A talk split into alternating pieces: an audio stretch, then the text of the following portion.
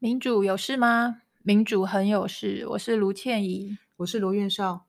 我们今天要继续谈围绕在美猪的问题。呃，上次倩怡提到人呃有趋吉避凶的本能，那么现在就是所谓的自由贸易，一直去抑制人们这个呃预防性保护自己的这些谨慎原则。你可以在。呃，用呃条例式的方式跟我们介绍一下这些原则。我们上次有讲到说，其实像莱克多巴胺这个东西到底安不安全？它有三种可能性。第一种可能性就是它是够安全的，就像政府讲的，每天你要吃多少多少块的牛排，然后要吃多少年，你才会真的受到负面的影响，你的健康才会受到冲击。嗯这是第一种可能，也就是说，假设有个客观的真理哦，它是、嗯、呃，就是莱克多巴胺它是相当安全，这是第一种可能。嗯、第二种可能是，其实它不安全，我们不应该碰。可是呢，现在的、嗯、我们的人类的科学的进步，或是科学的能力，我们还没有办法跟得上脚步，就是我们没有足够的数据或者是证据去做出归纳，说它的确是不好的。对，这是第二种可能。然后第三种可能是它不安全，然后科学家已经知道它不安全，可是有这个知识跟这个证据的人，他把这个知识证据藏起来。哦，这个就是人为的操弄了。对，这个是我认为可能性不低，而且有太多过往的例子，让我觉得它是可能，而且它是非常。邪恶可以说邪恶嘛？就是它，它是一个很可怕的。跟我们讲具体的例子，这样子大家才能够有具体的感受。我我想大家都知道有一种呃除草剂叫做年年春，嗯、然后这个年年春它是这是其中第一个例子啦。它就是一个科学家握在手中说它对人体健康有很大的伤害，嗯、这个证据。握在科学家手中，嗯、然后科学家始终不愿意拿出来。嗯、为什么科学家不愿意拿出来？因为这些科学家他是受雇于孟山都，也就是生产生产这个年年春这个除草剂的公司的公司。嗯、那年年春这个例子，就是现在依然在法院缠讼，然后有说，因为年呃那个。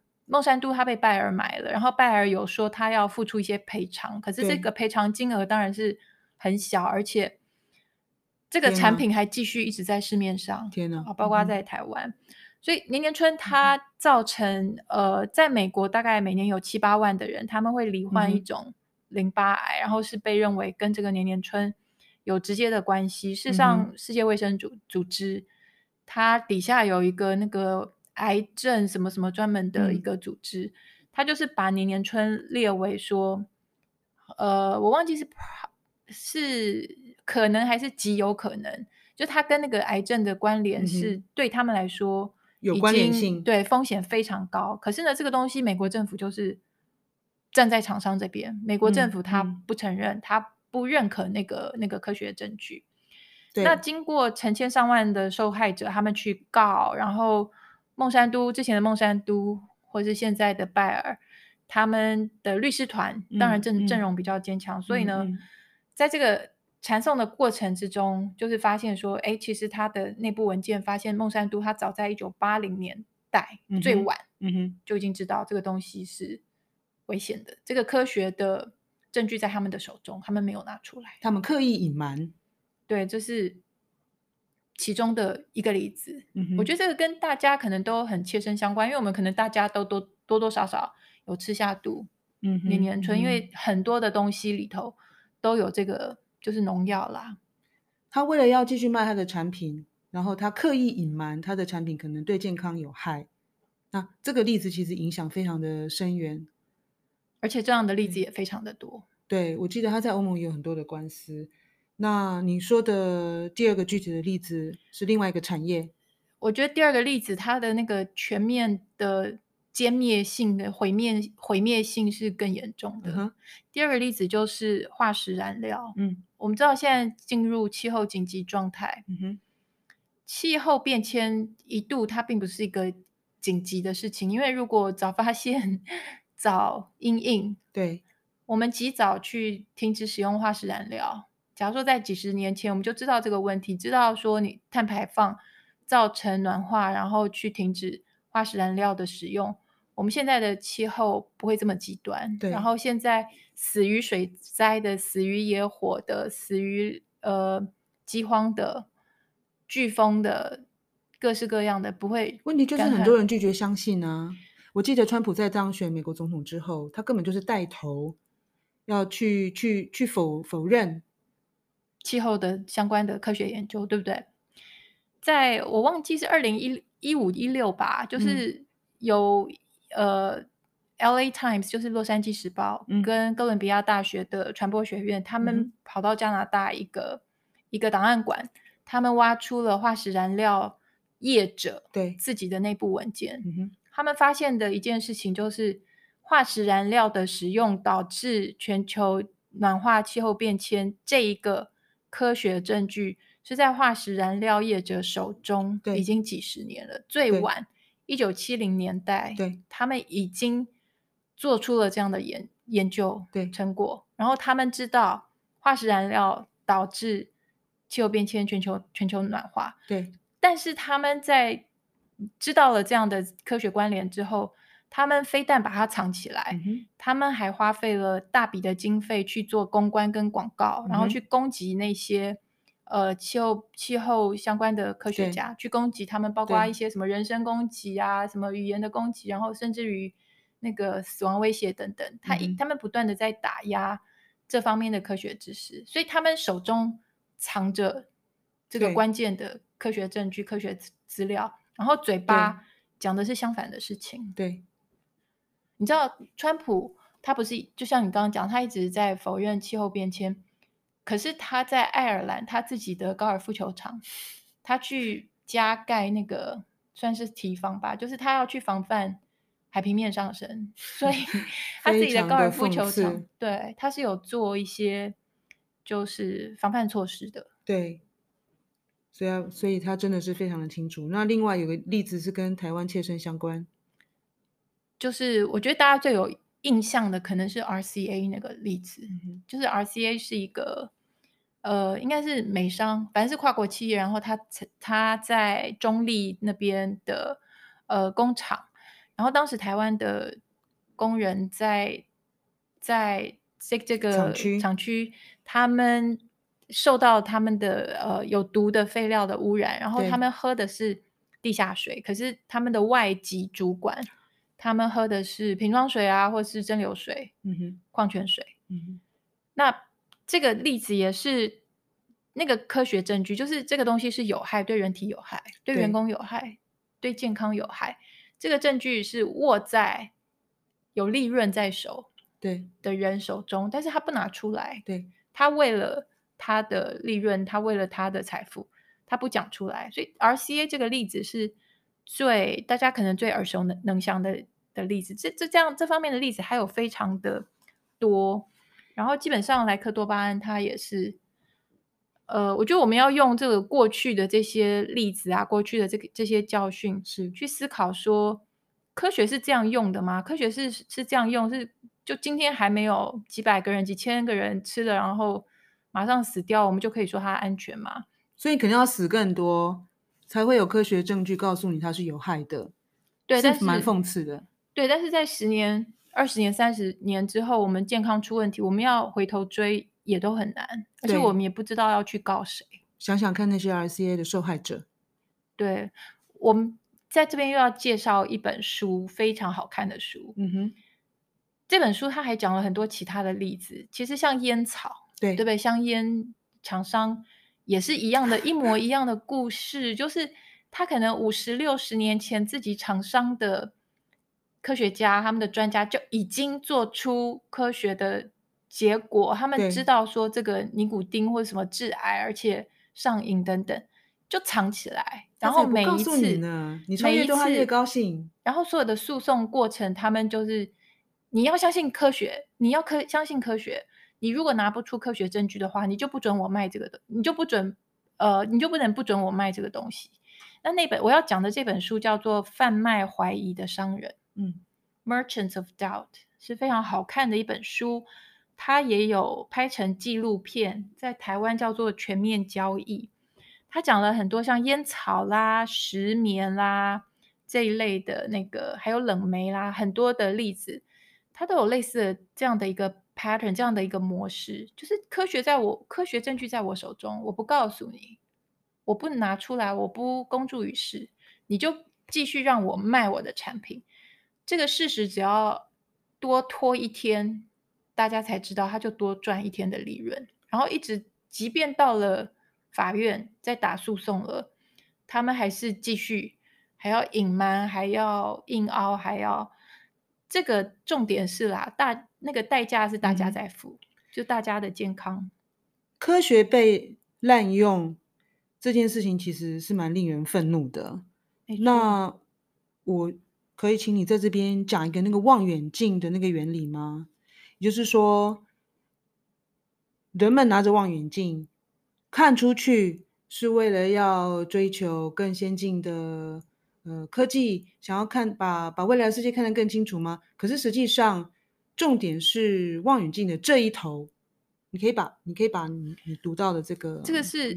呃，可能大家都有看过，或是至少听过一本书，叫做《寂静的春天》，就是 Rachel Carson 对他写的一本书《寂静的春天》，就是他讲的是 DDT 的故事。对，为什么春天会寂静？就是虫也都被杀光了，然后鸟也都被杀死了，然后什么鱼啊，就各种各式各样的生物都死光光了，所以春天就非常的安静，没有虫鸣，也没有鸟叫。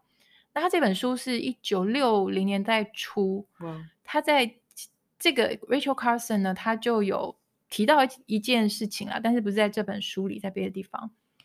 他在讲说，我们望远镜从这一头望向另外一头，可能望向浩瀚宇宙，然后要追求科学啦，等等更多的新的科技啦，人就是不断的，人类就不断的科技的进步，越来越厉害。对，他提出一个观念，他说，也许我们应该要望的方向是反过来。嗯哼。我们反过来看，我们看到什么呢？望远镜的这一头，人类的社会，它的结构，它的运行的规则，他没有说的这么细啦。可是我觉得他，我从你那边感受到，我想做个比喻，就是说，到底是谁在操弄这个望远镜的方向？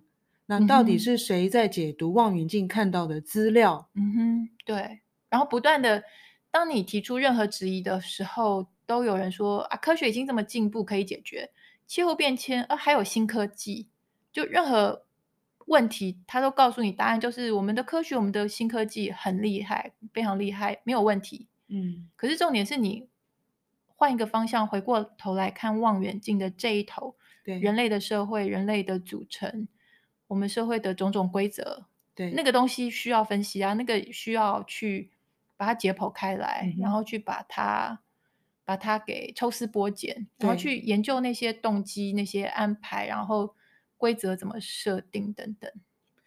循着这样子的脉络下来，那我要问一个问题：如果大家都说我们都在骂呃跨国企业啊，那些大公司啊，那么如果人们给我们贴反商或者是仇富的标签，你怎么看这个现在大家蛮流行的一个仇富这样子的的的词或者现象？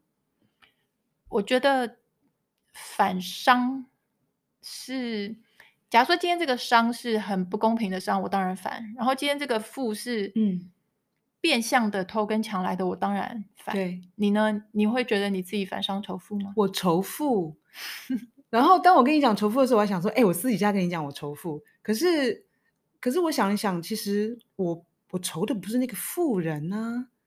我其实我气的是，比如说税制不公平。所以你就提醒我，其实这个是分配的问题。嗯哼。所以这时候我可以呃光明正大，我就我就可以坦荡荡的说，其实我愁的是制度，我愁的是制度不公平。没错，像我们讲美呃美珠这个例子，我一直在强调说，我们等于是我们在补贴 one percent，而且还是跨国的，我补贴的可能是美国人，那就是我们买这些产品其实。获利的可能是呃少数人，对，这个就是分配啊，这就是全球的财富的分配。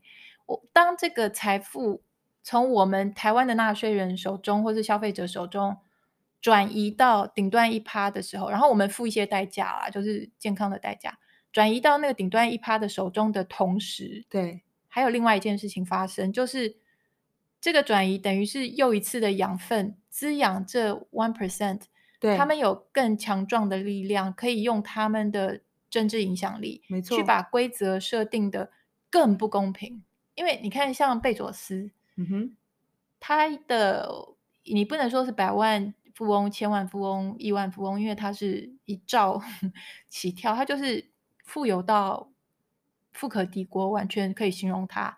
可是他大家都知道，他不用缴税。你说他是那个，就是呃亚马逊的老板，对不对？对，他不用缴税，而且今年疫情期间，很多人因为没有办法出去 shopping，所以都是用网购，对他们。好像这段期间的股价是上升，升然后他自己的财富暴增，他随便疫情一一段时间之内暴增的财富就超过中华民国全年总预算，就是非常是你无法想象的那种财富的转移。大家会觉得，在那个旧的故事里面，大家会觉得这个是没办法，这是公平竞争，这是市场。没有啊，这是制度啊，对，制度是错定错了。我们要提醒大家的，不要把。不要把那些事情想的那么理所当然。那个规则是人把它弄出来的，然后那个规则有问题，就是人可以去把它改改正，把它弄成另外一个模样。这个是我们要努力的方向，我觉得。所以在民主制度里面，到底我们可以怎么样子改善我们刚刚说的这些不公平的情况？啊，在民主的制度里头。就是我觉得民主它是一个，它是一个活的东西。就是民主，我们本来就应该要，我们好像在第一集就讲过，民主这个东西是你时时刻刻要去监督，而不是说碰到投票，没错，投票而已。民主不是一旦得来之后不会再失去，其实有各式各样的力量，可能试图把从我们手中再拿走一点点。人民可以有的力量，可以这么说吗？对我们，我觉得民主它，它它应该是要人们可以拿回属于人们的东西。那今天人属于人们的东西有很多在 one percent，或是我们又要被强迫吃不安全的东西，嗯、然后我们还要把我们的健保费等于是拐个弯又交到美国的 one percent，没错。然后我们连小心一点这种谨慎原则。哦，就是谨慎原则，所谓的 precautionary principle，就是就像我们讲的，就是你那个天生的谨慎小心，你不确定的事情不去做的这种本能，都被很严格的压抑，然后透过这些所谓的自由贸易，强加在你身上，说不准，你不可以那么小心。你如果那么小心，你是在贸易上歧视我。那我们要有那个意识说，说这个是。强加在我们身上，没错，这个是把故事说成那个样子，然后这个财富移转才可以成功的跑到那 one percent。我们今天要想办法，就是当越来越多人理解到或是感受到问题不不大对劲的时候，我们慢慢慢慢去把我们该有的东西拿回来，包括我们可以谨慎小心的这种这种本能、这种权利，对，然后一个 WTO 啊，或是一个。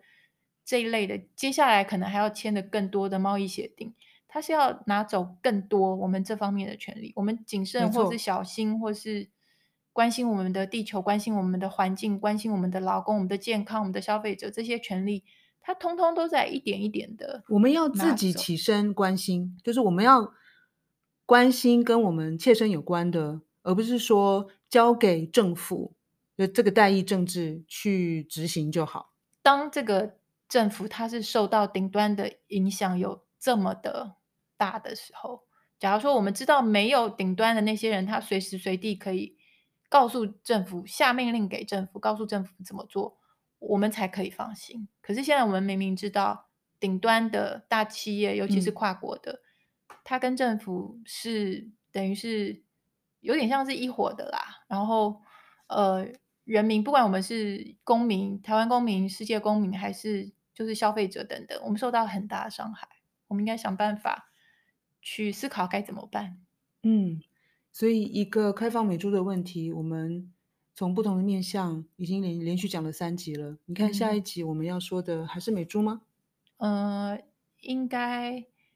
我们看看黄长林跟方念轩 有没有有没有什么要说，就是我们邀请他他们来节目，我们看看下集会不会是他们，我还不晓得。好，那我们期待可能下一集会有新的声音的加入。对，这么说吧。OK，好，拜拜，好，下次见。